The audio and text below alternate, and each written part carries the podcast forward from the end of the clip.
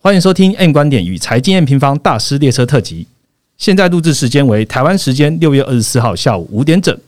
本次的主题是科技业还有称 Mula 来点评，按下订阅后我们就开始吧。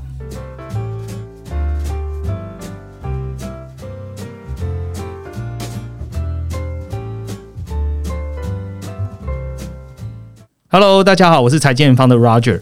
嗯，六月到现在呢，已经要来到最后一周了哦。那我们即将迈入二零二二年的下半年。那也提醒一下，就是投资朋友也该检视一下自己这半年的绩效，还有为下一年半年好好做准备了哦。那其实这也是我们选择在六月初啊举办这个论坛的原因。那这边想问一下大家，就是说不知道有没有听到我们在论坛的第二个部分哦，就是科技趋势这边，大家听的是不是够多、够满足了？那如果呢，你听的还不够多呢？今天我们邀请到了重磅人物，也就是 N 观点的创办人 Mula 大来让大家回答，因为时间来不及回答的遗珠喽。那我们欢迎 N 大。Hello，各位财经 M 平方的听众朋友，大家好。好，M 大，欢迎你哦！我们这的第二次在 p a r k e 跟你见面了然后又一次合体 N 立方这样子。那最近有蛮多的这个 N 平方的新朋友啊，也加入我们的 Podcast。那我也想要借我这个机会，让听众朋友好好了解一下 N 观点。那请 N 大帮大家说明一下吧。好，那我们 N 观点呢，就是由我个人呢，Mula 啊，因为 N 字开头嘛，哦，所以就我的我对于一些时事，然后一些产业新闻，一些投资的看法。所开设的一个频道哦，那我们在 YouTube 跟 Podcast 上面都有，所以你也可以在那个各大 Podcast 平台上面都可以听到我们 N 观点的节目。那我们每一个礼拜会有三集节目，我们三集的主题都不一样哦，所以我们应该算是台湾 Podcast 里面这个涉猎数一数二广的一个节目，很多集。我们礼拜一的节目是专门讨论科技产业的新闻，是。然后礼拜三的节目呢，主要讨论的是台湾、美国的一些政治经济的一些热门的一个话题。那礼拜五的节目，我们就专门聊投资啊，所以我们就是从，因为我自己的兴趣主要就是美国的科技公司跟投资嘛，所以我们就会环绕在这个方面来来讲我们的题目。好，如果有在看这个 A 米方的频道，也会看到，哎，Rachel 在四月底吧，我们也有跟这个 Mula 在投资好难这个特辑里面有聊天。那呃，N 观点的频道呢，我们把它放在资讯栏，所以有兴趣的听众朋友直接往下点击，你就会到 N 观点看 Mula 大到底在讲什么了。诶，我其实也可以跟 N 大分享一个故事，诶，就是最近我们那个 email 啊，有收到一个讯息，就是有人说，哦，呃，我想要请 N 平方的 Mula 来在我们这边讲个展望。然后，然后我就快点解释说你你 email 记错了。我说哦，OK，如果你要是 N 观点的 Mula 的话，我可以帮你转哦。他说哦，没关系，没关系，我们会再再找 Mula。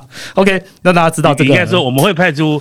N 平方的 Rachel，对，没关系，让大家知道我们 N 立方其实关系非常的好，好不好？就是你要找我们也可以，我们也会帮你转嫁转转接给 Mula 的，没问题。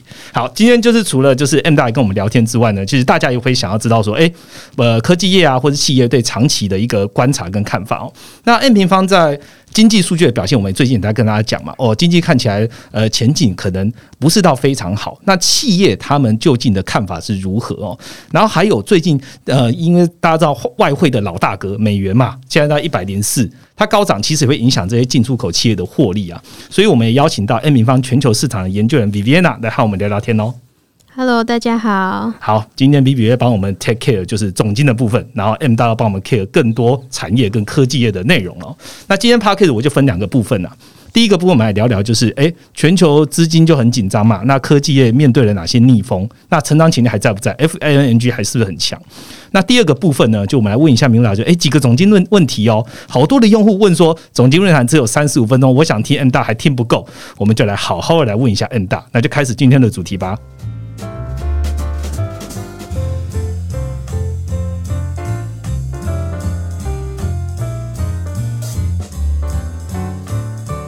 好的，我们马上进入第一个主题啊。我们这从最近的这个网红消息来问好了啊。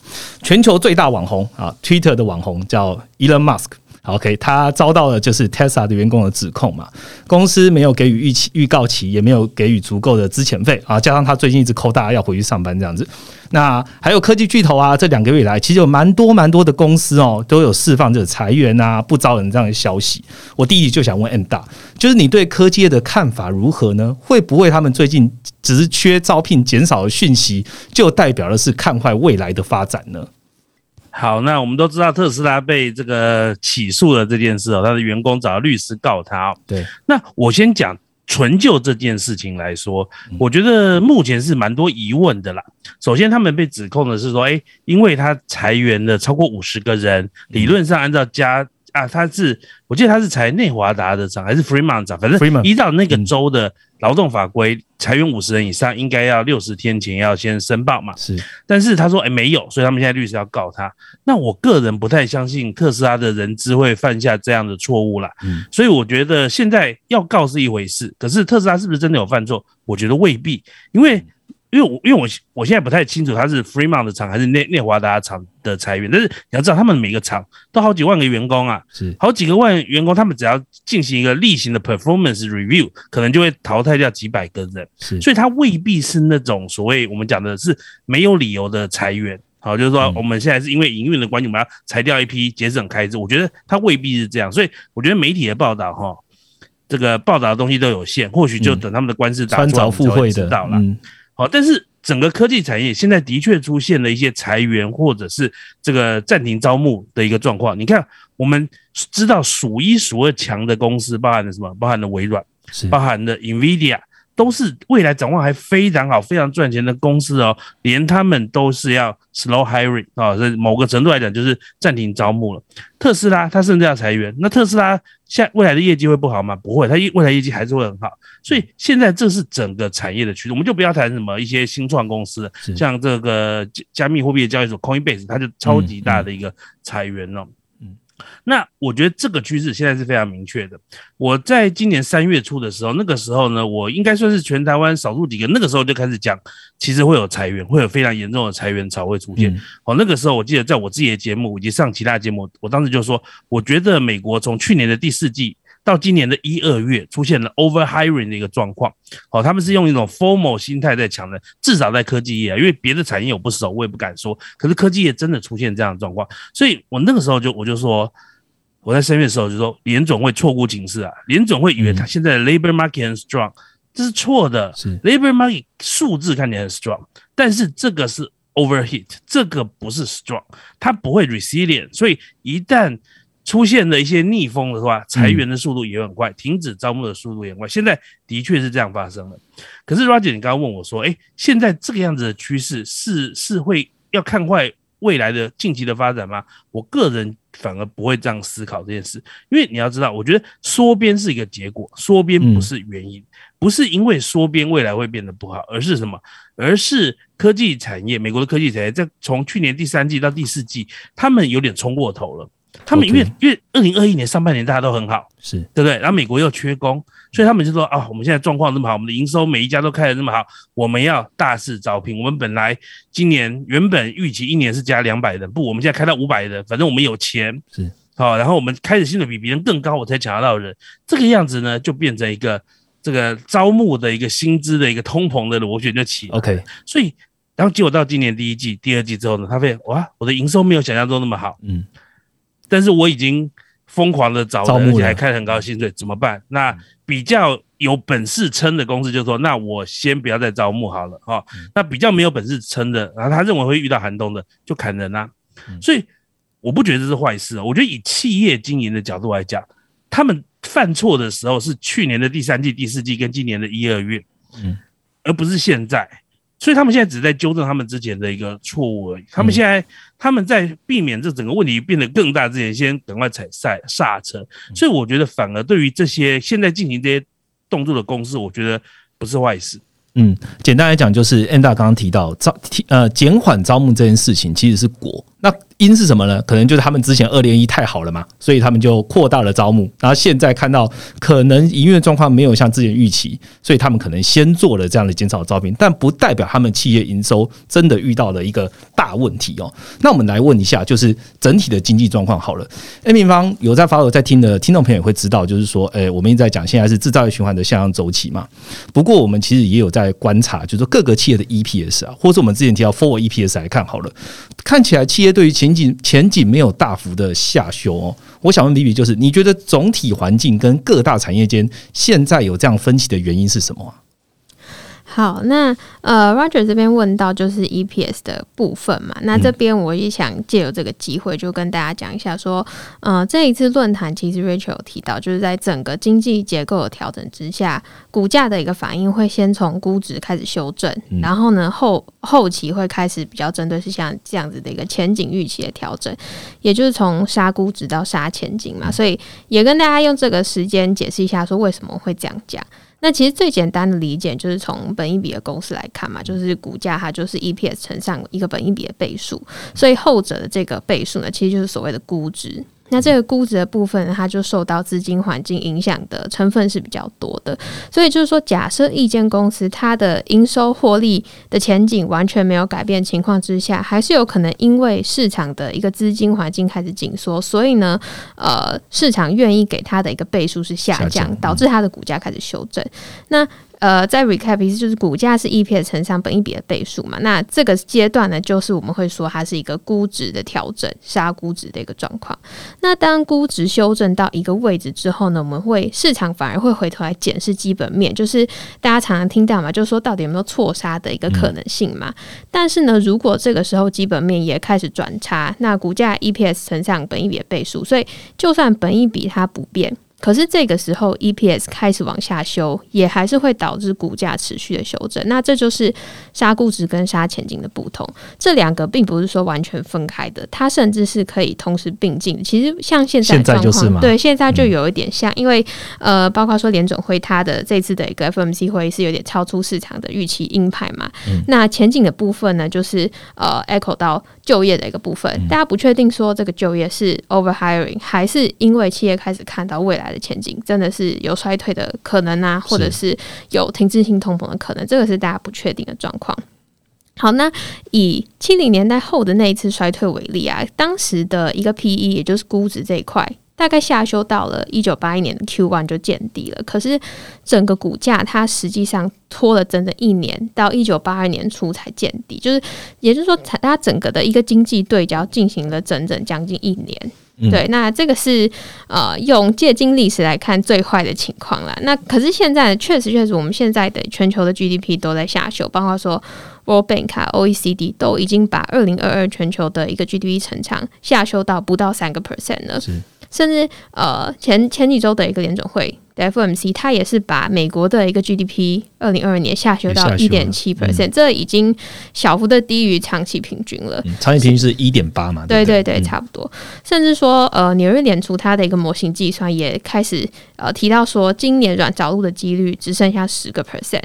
不过有趣的是，呃，回来回答这个问题，就是说，刚刚讲到这个 GDP 的状况是一直不断的在下修，可是整体 S M P 五百它的一个企业获利从年初到现在来看，其实它并没有这么大幅度的一个下调，我觉得主要原因有两个。第一个就是呢，它的一个结构其实不太不同，就是 GDP 跟股市的结构不同嘛。嗯，那因为 S N P 它是一个市值加权的一个情况之下，那我们知道里面最大占比的一个板块就是科技板块，它占了快要三成。嗯，可是你去把 GDP 它去摆产业的一个区分，其其实它里面的一个资讯产业只占了八个 percent。虽然这个八个 percent 它可能会有些许的误差，因为 GDP 它的一个产业区分跟 S M P 里面它按照 Geeks 的板块区分，可能是会有一些些归类的不同，但是你还是可以看出这个结构上面的差异是蛮大的。好，那我们再去细看说这个产业的一个状况，就是说这一次的一个 S M P 它里面的一个产业，它对于前景的一个修正。板块之间的获利修正其实是差异很大的。那这一次受创最明显的就是循环性跟非循环性消费这种，可能是毛利比较低，它更容易受到通膨侵蚀的产业。但是呢，例如说能源类股，它则是一个很大幅度的上修，所以它其实一定程度的去。抵消了，所以你去看整个一个大盘的 EPS，它其实你看不出它在做一个什么太明显的一个前景修正。那再回来讲，就是讲到我们今天的主题嘛，就是科技类股。那科技板块，你其实大家看股价会觉得说今年好像跌很多了，但是其实这这一部分其实是科技类股它的一个估值的一个修正是修正很大的。可是呢，它的前景的一个部分，就是它板块的获利预期，诶，跟大盘一样，它也是没有一个明显的下修。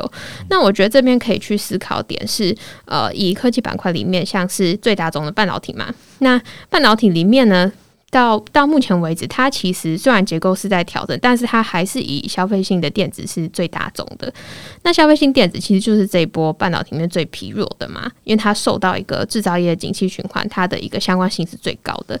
但是你会去呃，你要去反向思考，是说消费性电子它这么弱的情况之下，半导体还是可以这样子的维持它的一个获利预期，就是代表说，那其他的部分是不是真的很强劲？嗯，我们之前在快报就有提到，半导体其实就是比较获利预期是比较好的啊，动能比较强劲的部分，包含了呃 HPC 啊，包含了五 G 啊，电动车这些。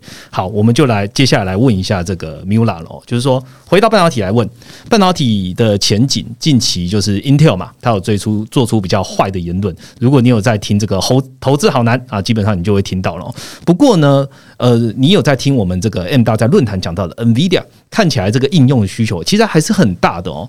那台积电董事长刘德英在这个 Fortune 其实有提到吧，还有半导体还有所谓的黄金十年哇，看起来有多的言论，也有空的言论。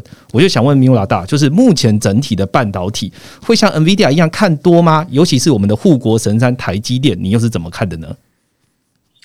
诶，其实就像刚刚 Viviana 这样讲的嘛，就是半导体区块其实出现很明显的差异啦。哦，在消费性电子这一块，我觉得今年、明年这两年都不太会好。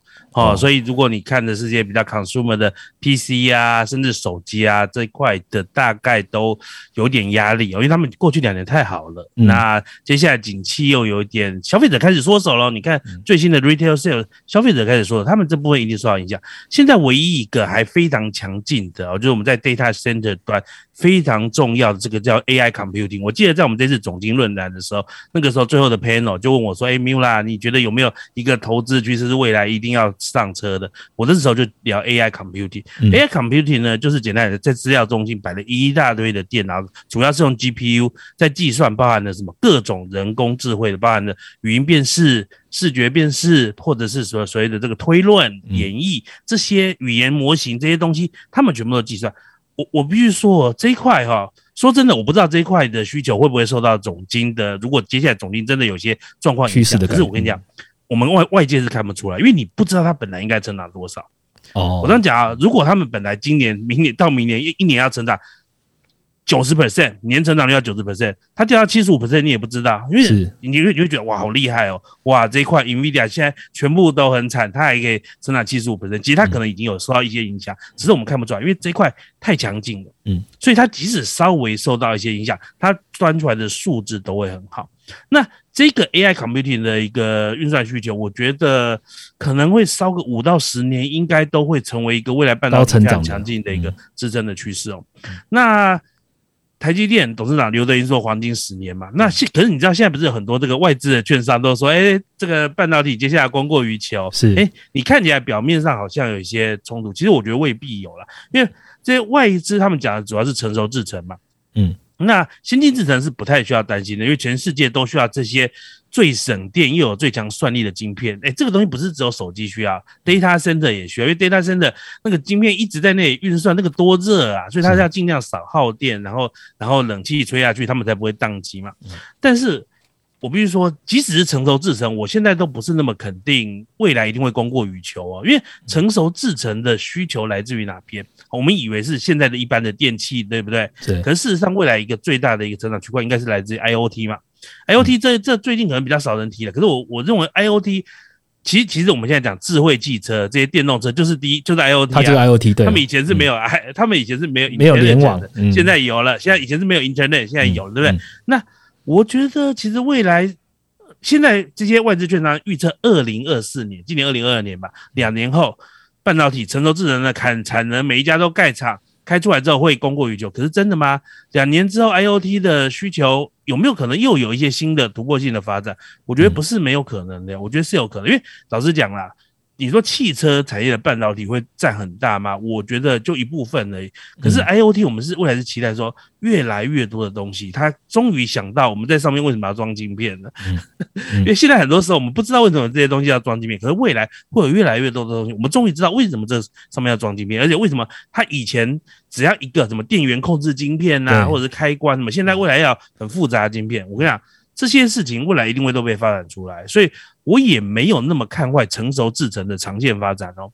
嗯嗯，哦，我觉得我没有那么看坏成熟制程的长线发展。那台积电当然会，我觉得台积电不不太可能太差啦，因为我觉得它它的商业模式就是单一一个单一一个半导体的客户的 segment，就算出问题，别的 segment 会补上嘛。你看像现在嗯这个消费性电子的 GPU 可能就未来一两年不是那么看好，所以 AMD、NVIDIA 的 GPU 不会下那么多，对不对？哎，没关系啊，我空出来产能。NVIDIA 这个未来的这个 Grace Hopper 这个 H 一百的这个人工智慧运算的 GPU，、它需要啊，资料库需要，我加单，我之前还怕我抢不到产能，我就加单下去就会有了嘛。所以台积电我觉得它相对不是会受到很大影响。OK，好，谢谢 M 大告诉我们哦，台积电现最近的股价，我觉得是因为台股大盘的关系，所以它受到了一点，嗯、就是现在已经四字头了嘛。但是我们刚刚听完，就是像 Vivi 讲的，或是 Mila 讲的，其实台积电整体的长期的展望哦，包含我们之前有提到的半导体循环，看起来它在需求上面其实还是有成，而且它的价动率，它还是可以做很多的转嫁，因为它的客户源它没有单一压在单一的呃 segment 上面哦。不过我想要问的就是另外一个跳一点点题目，台积电在二零二零年以前，当然就是半导体做大旺之前，它最常讲的就是哦汇率哦，就是说啊你台币过低啊，美元过高。我们来看一下现在好了，最近的美元当然就刚刚提到了吧，一百零四。那会导致什么呢？就是美元过高，导致就是非美的海外企业获利，它就会受到侵蚀啦。那我想问 B B，就是说用总经的角度来看，在资金紧缩的环境下呢，美元还会一直往上冲吗？那再看到海外就是企业的，从历史来看，短期的获利真的会因为美元高涨，然后开始有比较明显的影响吗？B B，好，美元这边呢，其实我们最简单要怎么去观察美元指数，我们就是把它从两个面向来看。第一个就是美国跟海外的经济差，第二个就是美国跟海外的货币政策差。那我们先看第一个啊，经济差的部分。那确实在现在还是我们处在一个制造业的一个下行段嘛，整体海外的一个状况都还是比较弱的，尤其是欧洲这一波受到乌俄冲突的影响是很深的嘛。嗯那啊，欧、元其实它就是美元指数里面最大的一个占比，所以你你对你不要嗯看美元现在好像美国经济好像大家在讨论衰退，就是欧洲甚至德国他说他们已经在衰退了，就是 欧洲的状况是更差的，嗯对，所以欧洲这一块它的一个受到这样子一个战争跟它的一个通膨能源的问题都还没有办法很好的去解决。但是呢，我觉得这一块在经济差的一个部分，随着中国它现在开始慢慢走向解封，它的一个监管松绑，我觉得未来可能一到两季的一个状况，可以去观察它是不是会慢慢出现一些改变。那现在呢，美元这样子走升啊，导致说非美货币这边都是应声的一片贬值嘛，所以我会发现到最近市场上开始有一些非常是呃有点像 mixed signals 的一个状况出来，就是有人会开始讲说美元走强，这对海外经济不利，呃，对对这些海呃在做海外营收比较多的这些企业不利。可是有人又会开始说，诶，像台币贬值嘛，有些企业它会有一些汇兑红利啊，那。这样这样子到底是好还是不好？我觉得这一块呢，如果你的因果的一个逻辑先分清楚的话，你其实就比较不会去因为这样子市场上的一个多空消息来去影响你的判断。那这一部分的一个逻辑其实是这样，就是呢，呃，它的因是因为说海外的经济体弱，才会导致这些资金回流到好像是比较安全的一个美国，就是美元的一个部分。而因为这样子的一个资金的转变，才会有非美货币的贬值，而才会有货币呃汇兑的一个红利，或者是说有一些负面的输入性的一个成本压力等等的问题。那这些刚刚提到后续发发展出来的这些汇兑的红利啊，或者成本压力的一个问题，或甚至是债务的一个问题。它这些顶多就是一些呃利多跟利空的一个增减，嗯，而且它也很看就是企业它的一个业务的一个结构。但是如果最终它的一个基本面不好，其实你说它真的单调很多话，它有它的汇兑红利，它就是贬值再多也无济于事嘛。是对，所以这一块的一个因果关系其实是这样子。那第二个美元要去关注的一个部分是货币政策它差的一个部分。那联准会它在这一次的一个 FOMC 会，它的这一波操作确实又是出乎市场的一个预料之外。就是原本我们看它的一个市场的升息预期，好像已经慢慢收敛在中性利率的一个水平，但是是这一次又它一口气去上调它的一个利率点阵图嘛，一口气拉到三点四 percent，这个比原先市场看的中性利率还要高出了一个百分点，也就是升息四码的一个幅度。所以这会让美国跟海外的一个货币政策差收敛的时间，可能会比预期的还要再更长一些。除非接下来我们也开始看到海外的央行也跟进有一些更对更激进的一个做法。不过，其实我觉得这一块反而会呃。比较难一点，因为其实美国已经算是比较好了。有一些国家，它的经济其实它是没有办法去承受这样的大力紧缩的。除了欧洲外，最明显的一个例子就是日本嘛。那我们知道日本它就是一个长期低利率的一个国家，所以这样的情况就会导致说日元它的一个利差交易是非常兴盛的。那这部分的一个利差交易呢，其实也会是推升美元的主要的一个因子之一。像是前一周市场最关注的就是日本公债的两度熔断嘛，对。那其实。为什么会发生这件事情呢？是因为日本央行现在这样子的一个宽松，导致日元今年以来的一个贬值幅度是非常大的，甚至它现在日元的一个价位已经是在日本开始执行。QQE 以来的一个新低了，而日本我们知道它是本身就是没有产太多原物料嘛，所以它是一个原物料的进口大国。那当它的货币这样贬值的时候，就有可能会呃市场会去担心说后续会不会有输入性通膨的一个状况发生，所以市场开始去压住说日本央行它有望去放宽它对于十年期公债殖利率要把它控制在正负零点二五 percent 这样的一个区间，所以就会导致说有开始有一个很大量的一个空单进场去。布局日日本公债嘛，但是很尴尬的事情就是说，日本它其实有一个自身的一个结构性问题，导致它其实跟其他经济体不一样，它有长期存在一个通缩的担忧，而通缩它的一个反馈循环会比我们现在看到的通膨的反馈循环还要更难去破解。所以，尽管现在日本最新的一个 CPI 是有达到两个 percent，但是呢，日本央行还是不敢在现在这样的一个状况之下去贸然升息。因为呢，其实日本央行它就算呃日本通膨两个 percent，跟欧美我们现在看到七个 percent、八个 percent 还是有很大的差距嘛，甚至它还称不上是一个稳定的通膨。是另外一个很尴尬的点，就是说日本它进入 QQE 之后，它成为了。就是大家会讲说，日本央行是地表上最强央行嘛，就是别人在升息，然后它负利率，然后别人在缩表，它还在继续买，甚至它直接去买 ETF。所以日本它的一个债务占 GDP 比重高达了两百五十个 percent。所以这么大规模的一个债务，它的利率只要跳升一点点，它利息的部分就会增加很多。这也是日本央行一直迟迟不敢跟进紧缩的一个原因好，扯太远了，就最后回到美元的问题上面，就是刚刚讲的两个因素，呃，经济差跟货币政策差，其中一项在未来一到两季，我我认为它是有改变的一个机会。那另外一项就是还有待观察，导致说收敛回我们这边对于美元的看法，可能在未来一到两季会慢慢从之前的一个呃强升，慢慢走向一个高档震荡的格局。好，我很快的收敛一下，就是 Vivi 讲的内容哦，基本上美元现在的走势。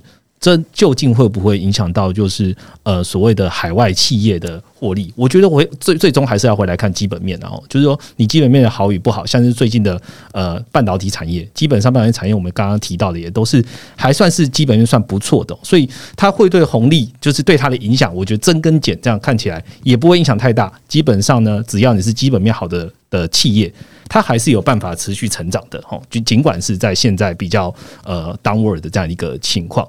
接下来我要替用户来问一个问题我们刚刚前面其实讲了，就是企业的对于对于呃获利的预期啊，然后企业它是不是开始呃有裁员，是不是对前景不明啊？然后美元是越来越强，因为避险因素越来越高。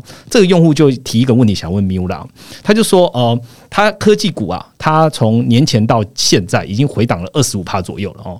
它是一个从二零二零年就开始进入市场投资，并且呢也跟到这一波资金的资金潮有获利。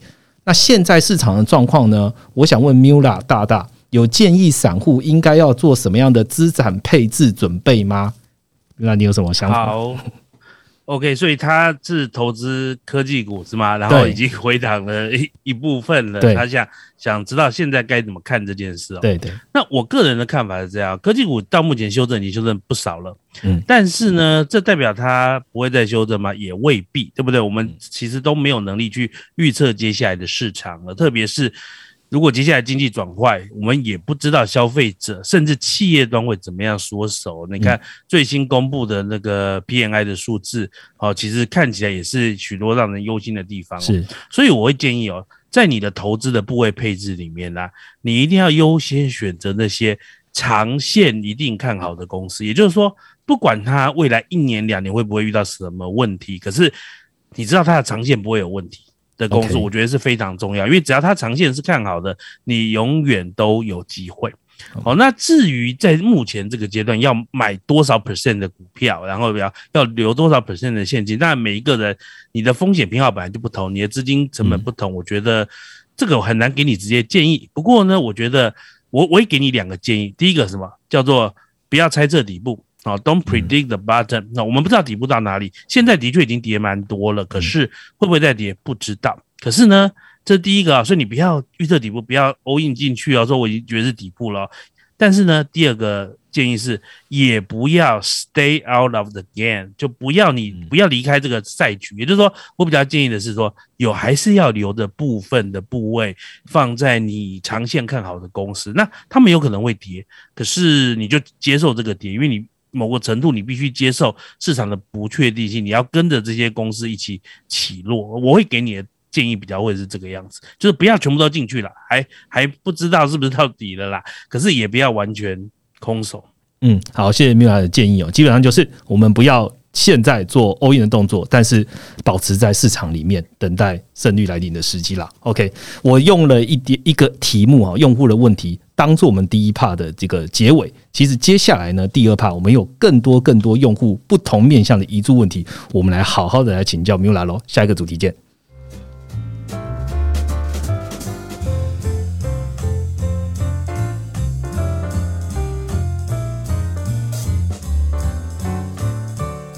好的，马上进入我们第二个主题哦。第二个主题，我们完全 focus 在用户问题。那总经论坛结束之后呢，其实还有很多人有回馈啦。我先讲几个我觉得蛮有趣的，就是用户的一些回馈，那就是给 M 大的。呃，有一位叫呃 Elen 啊 Elen Ellen 啊 Elen 啊，反正就是一位张小姐，她说呃 Mila 对于科技巨头的解析，让我们能了解龙头未来可能的强弱势各在哪个领域。哦，还有一位陈先生，他说，呃，Mila 他一直都有在关注 Mila 相关的文章跟投资理财科技公司的介绍。那听到论坛之后才知道，原来这么屌。OK，好，那那这让 Mila 大家可以听一下这用户的回馈哦。好，那嗯，M 平方其实除了就是总经议题嘛，那新兴科技这一块其实我们相当重视的。那呃，你想要了解科技啊，Web 三点零，刚刚其实提到的总经论坛，其实在七月十五号之前，你还是可以无限上来去听这个回放。那如果你想好好听一下 Mila 在总经论坛里面讲了 FAMG 之外，还有哪两个特别厉害的公司呢？可以直接上来听一下里面的内容哦。那我们就来问用户问题啦。用户问题就是呃，第一个他问就是说，面对经济前景的不确定性啊，其实这样也考验着这个公司的生存能力哦。我想问一下 Mila，你认为在市场寒冬经得起考验的公司应该具备什么样的特性？现在的 FANG 过去都具备有这样的能力吗？严大，嗯，好，那我觉得哈，现在的确很多人，如果你投资的是高成长股，里面的确有一些公司你是需要担心的。是那我觉得一个能够在寒冬里经得起考验的公司，那如果你真的要找这样的公司，我觉得你第一步要去看他们的这个现金流量。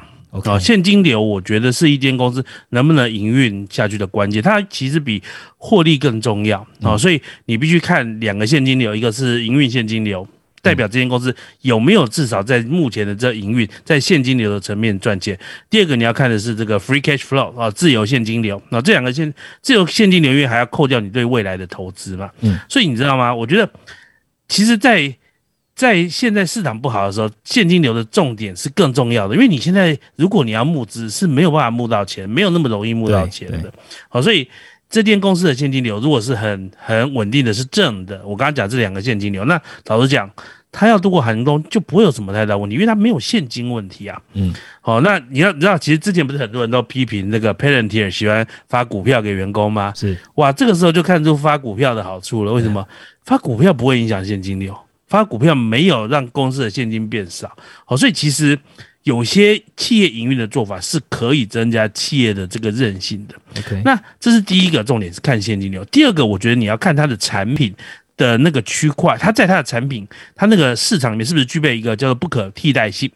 它的产品是不是具备不可替代性？那我举个例子来讲，我记得我前几天看一份 survey 啊，这份 survey 里面就是就进对 SaaS 的公司进行调查，这种 software as service 的公司进行调查，就说哎，对他的客户进行调查，说的未来哪一种 SaaS 是你最不可能砍单的？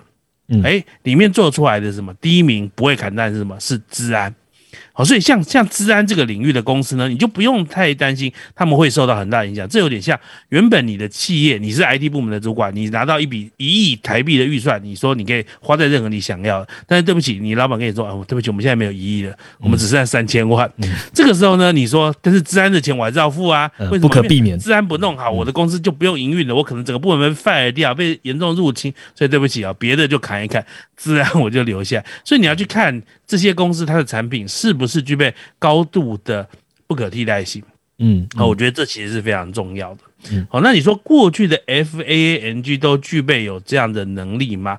我觉得其实 F A N G 的公司哦，他们其实像我觉得亚马逊亏钱亏很久，对不对？对。可是他就非常在意他的现金流，所以即使他亏钱亏很久，但是他的现金流其实很早之前就是正的。所以 F A N G 的公司，其实它在我刚刚讲这两个条件，我觉得基本上都是相当不错的。或许 maybe Meta 是你稍微要担心一点点，就是如果如果说在它过去，因为 Meta 它最主要的产品是什么？就是广告，社群广告嘛。而社群的广告，老实讲，它比起其他的这科技巨头，他们的产品业务，或许那个不可替代性未必是那么高的。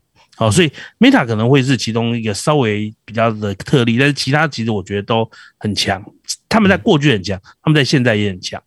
嗯，好，简单两个字就是 cash flow。OK，那 F A M G 这边呢？没有把它点出来了。就算 Amazon 它呃营收状况比较不如预期，可是它一直从头到尾都是很重视这个 cash flow 的。那 Meta 这边，请大家再关注一下喽。我来问下一个用户的问题这下一个用户问题应该对于呃电动车啊，就是他是比较有有在关注的。他问说，呃，中国封城后啊，就开始刺激这个内需的经济嘛啊，包含了很多的刺激政策。那想要问哦，目前想知道目前呃处于低利又有许多政府政策支持下的这个电动车产业。是不是有机会？因为中国现在是持续支持，会带领全球电动车产业相对抗衰退呢？没有？那你觉得？好，其实我不太知道他他讲的目前处于低利的 的电动车是什么意思啊？那如果你看特斯拉的电动车，其实它的毛利是非常好的。那其他厂商的电动车的确毛利很低，就是了。好，但是我猜我不知道他为什么讲这个低利，但是我们知道，其实电动车产业哦。本来就是未来是非常看好的哦，那我觉得全世界的车子十年后、二十年后，大多数应该都是电动车。我觉得这个趋势应该不会有任何人质疑啦。或者说，所有的传统车厂也都会转成电动车。那所以我觉得未来这几年哦，电动车不管是哪一家，几乎我相信做出来也都可以卖。好，所以我觉得最大的问题其实不是这个产业，而是这些车厂到底生不生产得出电动车。我们知道特斯拉之前要。解决它产量问题就花很多的心力，对不对？那你去想哦，你以为传统的车厂做电动车有这么容易吗？其实没有哦。我觉得现在大家都太忽略了这个供应链的一个问题。我跟你讲，接下来几年，因为你知道过去这两年汽车产业遇到很大的问题，就是供应链嘛，没有晶片嘛，对不对？是。那这个问题现在已经差不多解决了，因为我听到产市面上的消息，就是基本上汽车产业的晶片大概已经。已经没有太大问题，嗯，所以接下来他们可以出货了。然后，如果他们的电动车真的要出货，你知道他们遇到什么问题？他们遇到电池的问题，哦，他们会严重遇到电池的问题。他们最后什么？各家厂商要来抢电池，就是抢几家电池大厂的电池。所以，谁在这件事上布局的好，谁就比较有能力把车子产出来了。嗯，我觉得这个部分其实是这个样子。可是啊，如果你看的是这个传统车厂的话，我相信传统车厂的电车哦，它因为它各有自己的特色跟能力嘛，也不会卖的太差，有可以卖的很好。可是他们对它的获利，其实我觉得不见得是正面的，可能反而是负面的。因为传统车厂的电车的毛利率是低于他们的燃油车的。OK，所以当他们进行这个转换，而且我们我我们刚刚讲电池会出问题，对不对？是。所以未来电池会越来越贵，就像现在这个石油越来越贵一样。那那个时候，我觉得这些这些车厂会很尴尬。就是说，糟了，我我我一方面我知道电车是未来，可是呢，二方面我每卖一台车就少赚一些钱，比卖燃油车，所以他们会陷入一个相当尴尬的局面。反而是纯粹你是做新能源车的，就一开始你就没有没有这个内燃机车的，我觉得反而比较没有这样的顾虑，就就全力去冲刺。那整体而言，我觉得电动车未来几年应该都会非常好吧？嗯。好，这是一个很好的结论。N 大刚刚讲的内容，让我个人想问一个问题啊，请教米乌拉，您对 Rivian 哦，刚刚讲到产能嘛，那你觉得 Rivian 这家公司，呃，您的看法如何？说真的，我也不知道 Rivian 之前上市股价怎么可以涨到那个样子，真的是有点夸张。嗯，那我觉得他们现在很努力的要在生产，哦，理论上他他今年的确会慢慢开始增加它的产能，但是它这个产能跟特斯拉比起来，真的有点是这个小巫见大巫了，哦，就人家的零头而已。所以我想 Rivian 的车子哦。哦，哎，这哎，我跟你讲，我看它外形，我觉得很酷，很好。真的，我也觉得。如果纯就外形，我更喜欢 Rivian 的车子。可是 说真的，真的没有那么简单了。哈，其实其实也，Elon Musk 某个程度在呛这些新车厂的话，不是讲假。他说，问题永远不是造出第一台车啊，问题是永问题永远是怎么造出一万台、十万台、一百万台车。那我觉得 Rivian 这个问题并没有解决哦。嗯，我觉得他们未来这一年还是会充满挑战哦。嗯，好，谢谢。明了，回答我的问题哦。好，然后再回来 回来讲一下中国了哦。呃，刚刚刚米拉讲的就是呃中国它的状况，然后有没有帮忙电动车嘛？那我我我应该往回上一点来问哦。中国这个经济体好了，哎，民方从去年就开始在观察了，就是说，哎，中国现在开始讲讲的叫做内需要开始透过刺激政策来复苏嘛。那我们直接看到中国通膨，诶，好像也没有其他经济严重。来，额外问一题，Vivian，你觉得今年有机会看到中国的经济率先落底反弹吗？好，中国的这个部分呢，它从呃五月开始就有上海开始逐渐也在复工嘛，然后六月是预计要完全复工，所以我们看到五月的月中数据是已经开始出现好转的。那预计六月应该会开得更好。好，那我们细看一下这个五月月中数据当中，先前受到这个封城啊，呃，最重创里面的社会零售消消费，它从年增负十一 percent 回升到负六点七 percent，然后再更看细项，其中里面的汽车零售就是从负三十一 percent 回升到负十六 percent。然后除了在消费端这一块啊，在生产端它的一个工业增加值也从负二点九 percent 翻正到零点七，所以整体来看是有数据还不错。对对对，不过呢，我们可以看到。也不是所有数据都好转。我们在五月的月中数据可以看到，它的一个固定投资跟房地产投资的部分还是比较疲弱。所以从整体这样的一个概括的状况来看，我觉得中国它现在的复苏很明显是从生产端开始在好转，然后慢慢的好像有在传递到消费端的缓步的改善，可是呢还没有传递到投资端。所以，当当你的这个循环，它是从生产，然后到消费，然后到投资，投资开始好转之后，它又再一步的回到生产端这边嘛。所以，呃，它是一个正向的一个循环。不过，我觉得现在这样的一个阶段来看，它，我觉得它什么时候传递到投资端，等于说只是一个时间的问题。因为其实人行它从去年底开始就一直在放水嘛。所以，当它的这个一个动能，它传递到投资端，它完成一个完整的正向反馈之后，其实整体经济它就会是比较呈现。加速复苏的一个状况，嗯，但当然到的时候，可能股价肯定也已经反映不少了。好，那另外一个部分就是最明显的改善，就是在政策态度这边有一个很明显的转向。因为除了刚刚讲到货币政策的放水之外啊，中国从去年就开始有一个很大规模的监管政策嘛，那这个一个状况目前看起来是有松绑的趋势，所以我觉得。他现在会去做监管的一个松绑啊，那下半年的一个重头戏就是二十大嘛。如果他会在二十大之前的现在这时间点，它做出一个转变，我觉得至少它到下半年可能是第三季底、第四季初的一个这个重要的政治时点之前，可能就不太会有出现改变了。嗯除非呃，还是要理个淡说，就是除非是说中国在此之前，它的一个经济复苏快速的好转，好转到像去年这样子的一个强劲水平，才有可能再去。引发政策重新的来去干预，然后去进行一些监管的一个打压。嗯，不过以目前中国现在 GDP 看看起来，今年已经是没有办法保五的情况之下，应该是比较难发生啦。所以整体来说，回答到中国的这个问题，我觉得中国今年落地的一个几率是在提高的。当然，目前我们以五月数据来看，还是在非常前期。可是，我觉得这对于全球经济来说是一个乐观的讯号。好，中国的内容呢，其实刚刚听完比 i 娜讲之后，我给大家关键字。就是二十大，OK，这时间点其实是非常重要的。然后听众朋友可以来关注这个时间点的前后。在中国的政策或经济上会有什么变化哦？我们再回来来继续来问用户的问题哦。呃，这个用户他也是也都是都有在关注这个 N 观点，那他就想好奇问 N 大，就是说，诶，除了科技股之外呢，米拉大你还观察什么样的公司？这些公司的哪一种数据表现会引起你的关注，并且研究它呢？N 大，这个问题我真的还蛮难回答，因为其实除了科技股以外。我基本上没有太在观察其他公司，我三不五时，有些时候会对于特定的其他产业产生兴趣。举个例子来讲，像一两年前那个时候，我对于这个军工产业蛮有兴趣，所以研究了一下。OK，那在更早之前，我对于生医这个科技生生物医疗科技产业有点兴趣，所以我有研究一下。可是那都不是长期的啦，所以其实我那个时候我可能为了解答我心中的一些疑问去研究一下，可是之后我就不会太研究。所以其实除了科技，股以外的投资，我都是买一买大盘 ETF 的，就是我我我我不觉得我有足够的时间去研究这些公司，所以就没有办法回答这个问题。OK，好，反正你要现在想到科技股呢，在台湾你就看 N 大的频道哦。那你想要了解宏观呢、总金呢，那就看 N 平方。那除了这之外呢，还有很多的频道，像我们有有站的频道啊，呃。